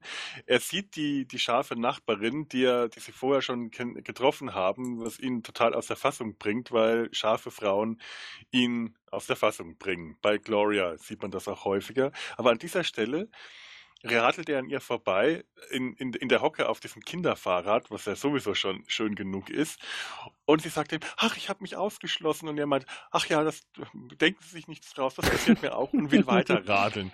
Und merkt mit seiner Verzögerung von einer, zwei Sekunden, ach, sie wollte eigentlich gerade, dass ich ihr helfe. Und das macht der Schauspieler so großartig, diese verzögerten Reaktionen, da ist ja. er echt gut drin. Als er wieder rauskommt, ist das Fahrrad weg. Und das ist die gerechte Ja. Strafe jetzt auch für Phil. Denn damit muss er jetzt irgendwie klarkommen. Was tut er? Ja, es bleibt ihm ja nichts anderes übrig. Er kauft ein neues Fahrrad. Natürlich nicht ohne zu versuchen, vom Fahrradhändler noch einen kleinen Rabatten rauszuschlagen, weil er hat ja vorher schon mal dasselbe Fahrrad gekauft. Er kriegt keinen Rabatt, er kriegt eine Klingel. Die, die ko kostet aber 5 Dollar. Dann will er sie doch nicht. Und diesmal mit Versicherung, wo ich mir dann auch denke, mein Gott, ihr habt da lange drüber diskutiert, dass euer Sohn noch nicht so weit ist und er schließt trotzdem keine Versicherung ab auf dieses Fahrrad, obwohl schon irgendwie vorherzusehen ist, dass das geklaut werden könnte. Der muss schon sehr von sich überzeugt sein oder einfach nur sehr trotzig. Das ist wie eben. Die äh, Versicherung muss ja in dem Moment abgeschlossen werden, wenn das Fahrrad gekauft wird und das Denken setzt dann bei Phil erst später ein. Wollen Sie die Versicherung? Oh, egal. Versicherung ist nur was für Luschen. Wollen Sie, wollen Sie eine Versicherung oder äh, sind Versicherungen immer noch für Luschen? Nein, ich will eine Versicherung. Das war er sich Ja. oft überschätzt. Und weil er denkt, dass er alle Situationen immer im Griff hat und er setzt ja eigentlich auch unglaublich viel auf seinen Sohn. Und äh, ich glaube auch, äh, er weiß zwar schon, dass, dass Luke noch nicht so unbedingt der Reifste ist, aber er, er will ja ihm eigentlich das ermöglichen, was er selber vielleicht nicht hatte. Also eigentlich die, die perfekte, coole Kindheit. Mit einem tollen Vater, der alle, der jeden Scheiß mitmacht. Die sind sich auch überhaupt sehr ähnlich, die äh, beiden Mhm. Vater und Sohn. Beide unglaublich schnell abgelenkt, beide sehr kindlich, beide sehr unreif auf ihre Art, aber sehr, sehr fantasievoll und äh, äh, haben auch mit sehr viel Charme. Beide, was man bei Luke am Anfang noch nicht so merkt, äh, man kriegt aber im Lauf der Serie mit, äh, dass das ein ziemlich tolles Kind ist, mit unglaublich viel Fantasie und vollkommen schrägen, äh, witzigen Ideen. Äh, das ist auch ein schöner Charakter, der sich halt äh, im Lauf der Zeit entwickelt. Wie auch überhaupt hier die äh, Kinder, Kindercharaktere also gut Mhm. besetzt sind. Weil so Kinderrollen können ja ganz schrecklich sein. Die können ja wirklich furchtbar sein. Man denkt da an, an Full House, diese schreckliche Se Comedy-Serie aus den äh, Mhm. 90ern. Furchtbare Kindercharaktere, die alle viel zu viel Text und schlechte Witze haben. Und hier sind die Kindercharaktere alle gut besetzt. Haley ist sogar äh, die Schauspielerin, die Haley spielt, die 15 oder 16 ist in der Serie. Die Schauspielerin war schon 18, was auch oft in Serien gemacht wird. Teenager älter zu besetzen und die anderen alle äh, so in dem Alter, in dem auch die Rollen sind, aber dann eben entsprechend ihrer schauspielerischen Fähigkeiten scheinbar eingesetzt. Die haben nicht zu viele, zu viel Screentime, aber das, was sie machen, was sie haben, das passt, das sitzt. Ich finde, das ist wie damals bei ähm, Hör mal, wer da hämmert gewesen. Oder Home Improvement in der Originalvariante. Die drei Söhne der Familie Taylor fand ich auch immer extrem gut besetzt und überzeugend in ihren Rollen. Und das trifft jetzt hier bei den Dunphys auch wieder zu. Also eigentlich Ja. bei allen Kindern in Modern Family, da gibt es ja noch viel mehr. Mhm, das Ja, stimmt. Auch die, die später noch dazu Ja. kommen. Und ähm, ich habe auf Facebook äh, verschiedene Seiten, so weiß gar nicht, warum ich die geliked habe. So äh, hellogiggles.com zum Beispiel, das sind so, ich sage mal, die bunte aus Amerika irgendwie so Dinger. Und äh, da ist die Ariel Winter also die, die die äh, mhm. jüngere Tochter äh, spielt, die ist da sehr, sehr häufig vertreten. Also die hat, ähm, und die anderen Kinder nicht, mhm. also deshalb erwähne ich das. das äh, da taucht niemand aus der Sendung eigentlich auf, außer die Ariel Winter, die taucht da also ganz, ganz regelmäßig auf. Insofern scheint die ähm, warum auch immer, da so einen äh, gewissen Promi-Status. Das ist bei den anderen aber ähnlich. Hm. Nolan Gould, der Luke spielt, ist inzwischen ein erfolgreiches Model. Die sind ja inzwischen erwachsen und der tritt regelmäßig für amerikanische Fotokampagnen auf. Und der sieht inzwischen auch sowas von dermaßen anders aus. Glaubt kein Vergleich mehr zu seiner Kinderrolle. Ja, das finde ich ja auch immer sehr spannend, wie sich äh, Kinderrollen im Laufe der Zeit, in, bei so Länge Serien, die länger laufen, einfach mhm. verändern. Das ist immer, äh, man sieht dann so eine Serie im Fernsehen durchlaufen und nach der letzten Folge wiederholen sie einfach alles und es springt zur ersten äh, Folge der ersten Staffel. Äh, Bill Cosby Show und solche Scherze, die endlo in Endlosschleife laufen. Das ist immer ein richtiger Schock im ersten Moment, wenn man die erstmal wieder in der allerersten Folge als Kinder sieht, während man sich schon so dran gewöhnt hat, dass die sich in den letzten äh, zwei, drei Staffeln nicht mehr so stark verändert haben, weil die dann einfach schon recht äh, groß geworden sind. Und dann diese Sprünge, die sie am Anfang in den ersten Jahren mhm. dann immer machen, das, äh, das, das kann schon richtig, richtig spannend sein. Das, äh, das Baby übrigens, Lilly, die wird ja, habe ich gelesen, am, in den ersten zwei Staffeln von, äh, von, von, einem, äh, von einem Zwillingspärchen, von Zwillingsgeschwistern gespielt. Ich glaube, das wird bei allen Babys gemacht in mm. äh, Film- und Fernsehproduktionen. Das war ja genau dasselbe bei, war das nicht sogar bei Full House? Bei Full House, mhm. ja, die Olsen-Zwillinge, ja. genau. Die sind ja auch heute mega erfolgreich gemeinsam. Mhm. Ja. Aber später haben sie dann eine andere Schauspielerin für Lily benutzt, was äh, ich, wenn ich an die Olsen-Zwillinge zurückdenke, bestimmt nicht unbedingt die schlechteste Entscheidung sein muss. Man muss das Baby nicht bis zum Ende durchziehen. Vielleicht ist das Baby auch einfach kein guter Schauspieler. das wird der Grund gewesen sein. ja. Das Fahrrad ist weg, als er wieder aus dem Haus seiner Nachbarin rauskommt. Er kauft ein neues und äh, platziert es an derselben Stelle. Dabei wird er erwischt und zwar lustigerweise von dem ursprünglichen Besitzer des Fahrrads, das er vorher geklaut hatte. Denn das war nicht Lukes Fahrrad, sondern von irgendeinem anderen Kind. Das ist auch eine schöne Szene, wie er dann einfach stiften geht, wie er einfach davon rennt und diese zwei Teenager ihn ja. verfolgen. Das wieder richtig gut gespielt. Er trägt halt einfach dann noch nicht die Konsequenzen und die Verantwortung für sein Handeln. Und das zeigt auch wieder, wie unreif er eigentlich ist. Ja, und in derselben Zeit baut Jay mit Money einen Ventilator zusammen und sie kommen auch ans Philosophieren und Money konfrontiert Jay damit, dass er ja weiß, dass er ihn sowieso nicht mag und sein Leben hasst und ja, Jay hasst es auch und da haben sie eine Gemeinsamkeit. Das Ganze, das Ganze war von Gloria auch äh, angedacht als Vater-Sohn-Bindungsmoment, dass sie zusammen was bauen sollen. Und äh, sie, Jay sagt, ja, meine Leute sind sehr gut darin, Dinge zu bauen, konzentriert. Und er sagt dann nur, ja, deswegen äh, engagiere ich deine Leute auch für solche Arbeiten. Genau. Äh, und er achtet natürlich überhaupt nicht auf irgendwelche Sicherungsmaßnahmen, während Money ihm die ganze Zeit vorbetet, was er eigentlich alles jetzt zu berücksichtigen hat, während er den Ventilator zusammenbaut. Auf seine altkluge Art und Weise. Und das ist das, das, was Jay in dem Moment überhaupt nicht abkann. Und immer aggressiver wird. Also kalte Aggression, während er auf der Leiter steht.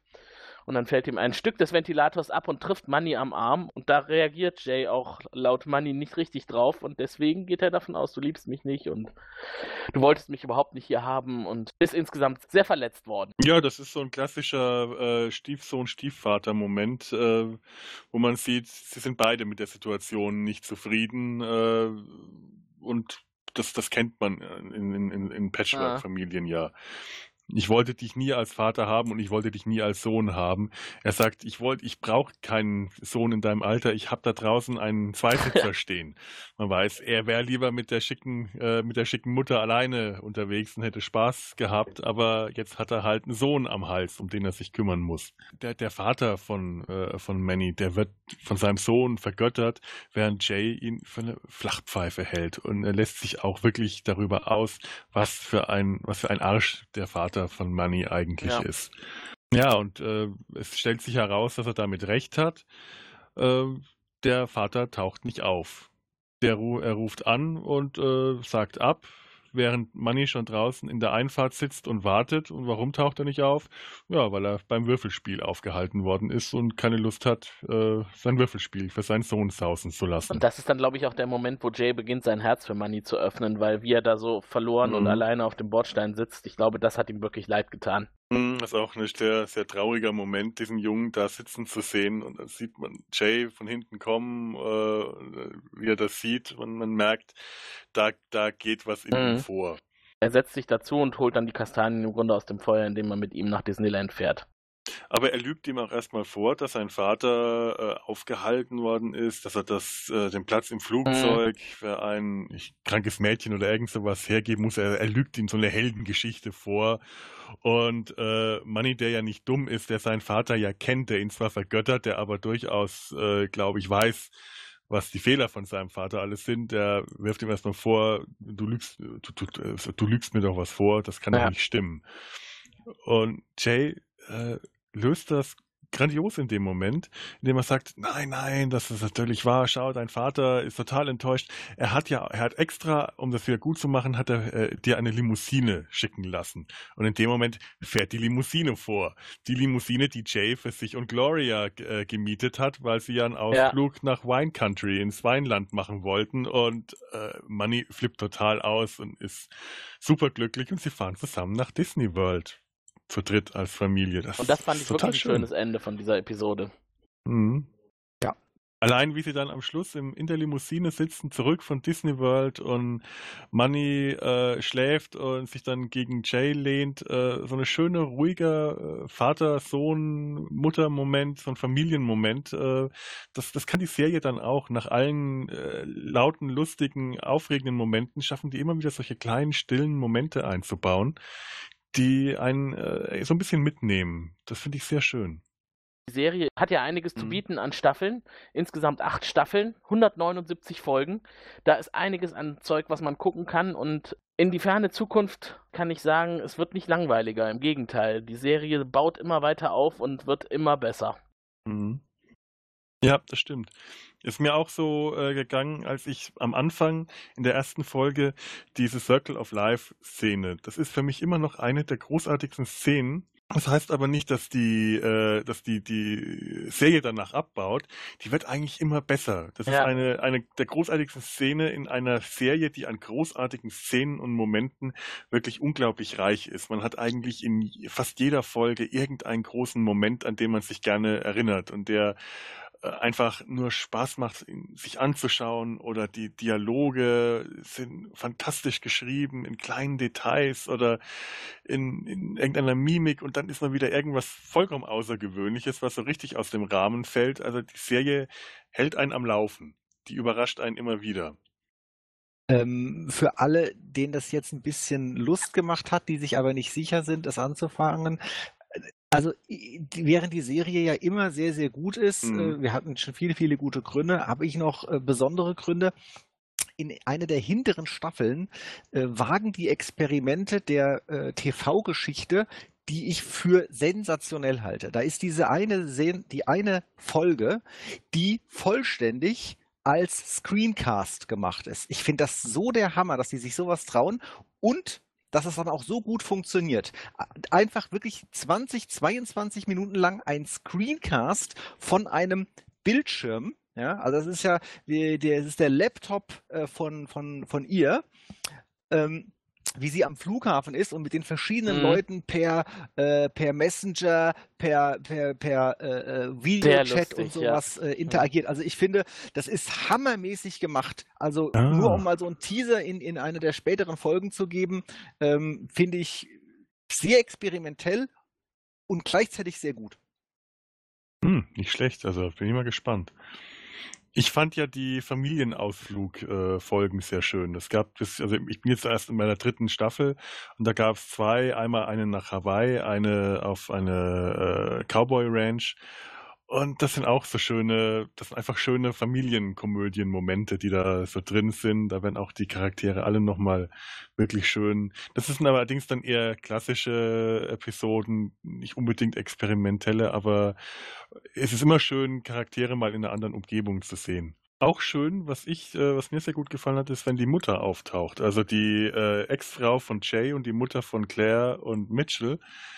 Ähm, Mhm. Von, ja, wie heißt sie? Jetzt habe ich den Namen äh, äh, nicht parat. Wer sich vielleicht noch an die Serie Cheers erinnert, die blonde Hauptdarstellerin aus den ersten Staffeln, äh, die spielt die Mutter. Herrlich überdreht, wirklich ziemlich durchgeknallt. Äh, die, die Dynamik, die sich zwischen, zwischen den Figuren da entwickelt, ist toll. Allein die Rückblende, wie sie die Hochzeit von Jay und Gloria eigentlich mit einer furchtbaren Ansprache sprengt, wo sie am Schluss mehrere Männer sie packen und raustragen müssen und sie wild um sich schlä äh, schlägt und tritt und schreit, ich bin Gloria, ich bin Gloria, ai, ai, ai, ai. das ist so großartig. Ja. Und sie dann später kommt und sie hat jetzt einen, einen, äh, äh, einen, einen Liebhaber, aber sie kann nicht mit ihm intim werden und ihre Kinder so vollkommen peinlich berührt. Nein, die Details wollen wir nicht hören. Nein, nein, nein. Sie muss jetzt einen Abschluss schaffen, sonst kann sie nicht mit ihm intim werden. Wir können, wir, wir, wir sind zwar intim, wir machen, wir machen Dinge miteinander mit unseren Händen. Und du sitzt so da und denkst dir, das, ich, bitte, das möchte ich jetzt auch nicht hören. Natürlich nicht. An der Stelle macht es vielleicht einfach nochmal Sinn, euch die Gelegenheit zu geben, euch zu äußern. Habt ihr schon Modern Family gesehen oder plant ihr es zu schauen? Erzählt uns davon. Ruft uns an unter Telefon 0221 570 70 70. Schickt ein Fax an 0221 570 70 71 oder eine E-Mail an info at serienrepublik.de. Und das Angebot, das ich kürzlich im Raucherbalkon gemacht habe, gilt natürlich immer noch. Das erste Fax, das uns hier erreicht, lasse ich von unserer super coolen Kontaktsprecherin aufnehmen und hier abspielen. Denn dann ist auch erklärt, wie wir ein Fax in einem Podcast verarbeiten wollen. Wir lassen es professionell Jawohl. lesen. Ihr könnt auch Kommentare schreiben. Das Kommentarfunktion auf der Homepage ist etwas gut versteckt. Man muss ganz nach unten scrollen. Wir würden uns aber sehr freuen, wenn wir mal den ein oder anderen Kommentar zu lesen bekommen. Und wir sind auch gerade dabei, ein Forum einzurichten auf der serienrepublik.de Seite. Wer da Lust hat, darf sich da auch gerne verewigen. Richtig. Und auf eben jener Seite findet ihr auch die letzte Aufnahme des Raucherbalkons. Äh, Felix und ich waren ja dabei. Das hat am 18.02. stattgefunden. Wir waren äh, eingeplant für eine Zeit nachmittags. Und es war eigentlich ein ganzer Tag lang voller unterschiedlichster Podcasts, die auf einem Sender gemeinsam produziert haben. Jeweils ihre eigenen Sendungen oder auch kurze Vorstellungen, worum es in deren Podcasts geht. Und äh, ja, wir waren direkt nach dem Käse-Podcast dran, wenn ich mich recht den erinnere. mochte ich auch bislang am, am allermeisten. Ja, den haben wir auch extra nochmal hervorgehoben in den Shownotes zu unserem Raucherbalkon-Eintrag. Ähm, klickt da am besten mal drauf. Das ist wirklich Ja. sehr amüsant. Besonders spannend war es immer, wenn sie Käse gegessen, die haben dann Käse gekostet und darüber geredet. Und wenn sie Käse gegessen haben, dann war für mehrere Sekunden ein konzentriertes Schweigen zu hören. Ja. Ein beredtes Schweigen. Aber ein sehr, sehr schöner Podcast. Die haben die Nullnummer präsentiert. Äh, Ich persönlich hoffe, dass es da weitergeht, denn Käse ist ein schönes Thema. Kann man auch Senf zu essen. Sehr interessant. Ein Ich dachte auch, Käse-Podcast. es gibt Podcasts über alles. Jetzt ist es offiziell. Das ist ja auch so ein Thema, dass ich dann äh, äh, mein, meinen Eltern, die mich dann gefragt haben, was ist das, was machst du, was, was machst du? Du schreibst Postkarten? Nein, ich mache Podcast. Was? Postkarten? Nein, Podcast. Dann musste man erstmal erklären, was das ist. Und dann habe ich gesagt, es gibt Podcasts zu allen möglichen Themen. Und das stimmt. Auch zu Käse. Und ich glaube, es waren irgendwie 20 bis 30 Teilnehmer an der äh, langen Nacht der Podcasts in der Pod-WG. Und jeder hatte irgendwie ein anderes Thema. Manch, gut, manche Themen kommen häufiger mal, aber jeder bereitet es anders auf, auf seine spezielle Art und Weise. Und ich finde dieses Projekt wirklich großartig und es hat auch sehr viel Mhm. Spaß gemacht, dabei zu sein. Es ist ja für uns auch deswegen Premiere, weil es eine Live-Sendung ist. Podcasts haben ja sonst eher den Charakter, dass man sie sich anhören kann, wenn man halt Zeit dazu hat. Dass man also in einen Podcast-Player geht und dann die Episode startet, die man vielleicht schon mal vorher gestartet hat oder ganz neu anfängt. Und wenn man dann keine Zeit mehr hat, stoppt man einfach. Das ist äh, bei der langen Nacht der Podcasts anders. Da sendet man live und das war für Felo und mich auch eine Ja. Premiere. Äh, ein Podcast, der mir auch sehr gefallen hat, das war Mr. Turkleton, der ähm, da auch über verschiedene Fernsehserien gesprochen hat, also auch ganz ähnlich äh, wie, wie ist also unser Thema, ein, ein sehr äh, netter Nerd-Podcast und äh, da Mr. Turkleton, Turkletons Nerdcast. Und er hat da Mhm. eine Serie angesprochen, Powerless, äh, die mich sehr neugierig gemacht hat. Es geht um äh, ja, Superhelden im weitesten Sinne, aber um die Leute im Superhelden-Universum, die keine Superkräfte haben. Das ist ein Thema, das mich auch im Comic schon immer sehr fasziniert hat.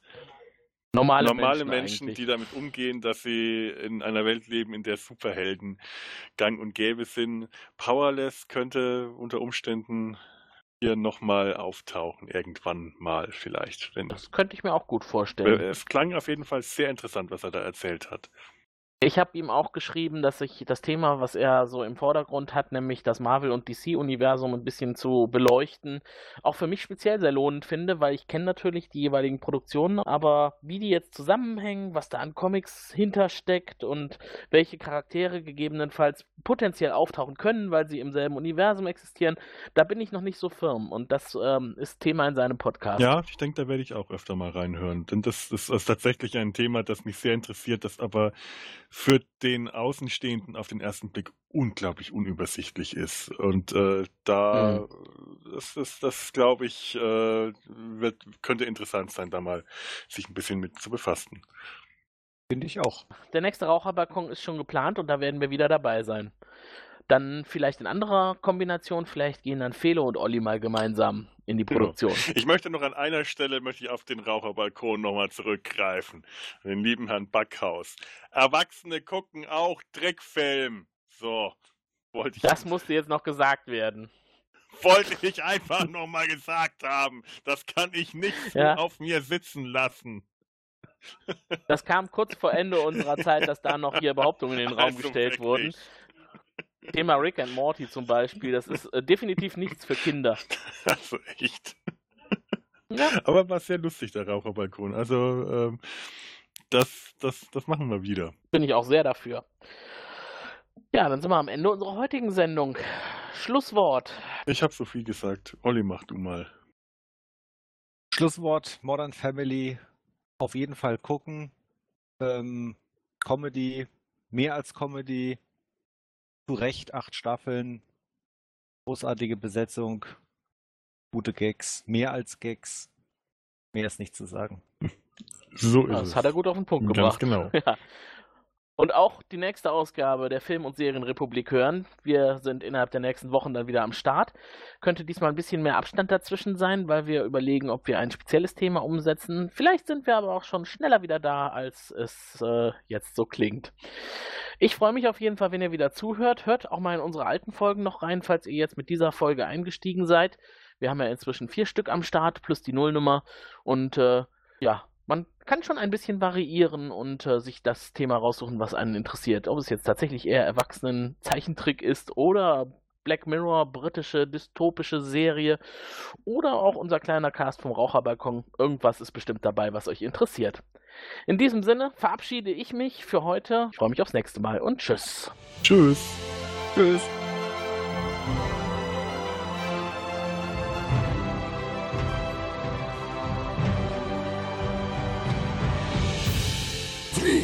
Narren! Entschuldigung, dass ich Sie korrigieren muss. Mein Name ist Erwin Pachulke. Ich bin hier nur zufällig. Ich weiß gar nicht, was Sie von mir wollen. Den liebt ihr halt und eh nicht. Ach, Ne? Holger, ich finde den so großartig, unser Maskottchen. Unser Erwin Pachulke. Ich finde den Namen auch schon genial, ehrlich gesagt. Erwin Pachulke. ah, Tobi hat den auch gekannt. Ja, ja, das ist unser Kollege Dirk. Das ist so toll. Erwin, wir müssen unbedingt einen Film mit Erwin Pachulke produzieren lassen. Eine Serie und über die reden wir dann.